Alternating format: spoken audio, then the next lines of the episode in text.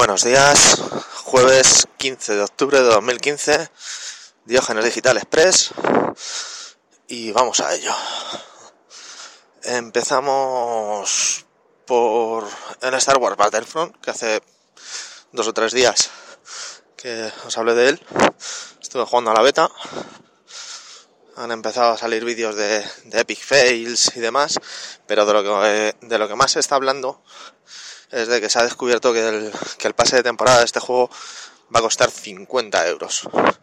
50 euros que sumado a los 50 o 60 que cuesta el juego normal, se te pone en 100 euros por un juego eminentemente online que lo que tiene es la comunidad. Si no hay gente, te traga los 100 euros. Entonces la gente está un poco que trina por esos precios. Demasiado. La beta se terminó el, el día 12, la noche del día 12 al día 13, vamos. Ya está cerradita. Y ahora hasta el 19 de noviembre no podremos catar el juego. Ahora vamos con Nintendo, que hace tiempo que no hablamos de, de la compañía japonesa.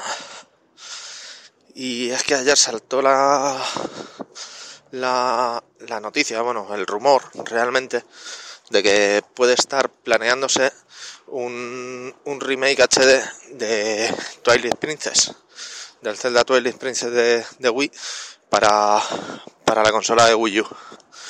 Entonces, a ver si, si sale adelante, porque la gente quedó, parece que poco, poco contenta con el resultado del juego de Wii.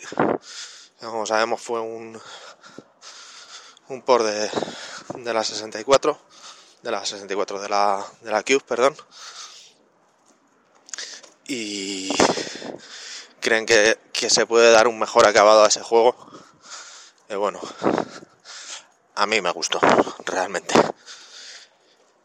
Y otra noticia también de, de Nintendo, que es eh, mala, para, por lo menos para los intereses de la compañía, es que parece ser que ya se ha conseguido emular Wii U en, en ordenador.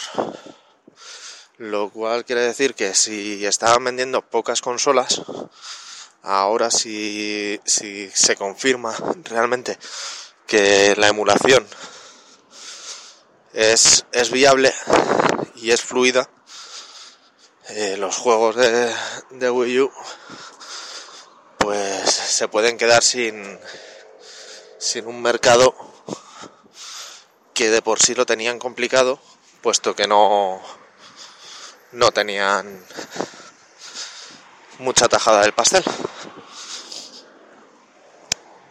Y más o menos, esto es todo lo que os tenía que contar hoy. Así que ya sabéis, no olvidéis que podéis ver todos los enlaces y comentar en el blog, en diogenesdigitalpodcast.blogspot.com. Y sin más, hasta mañana.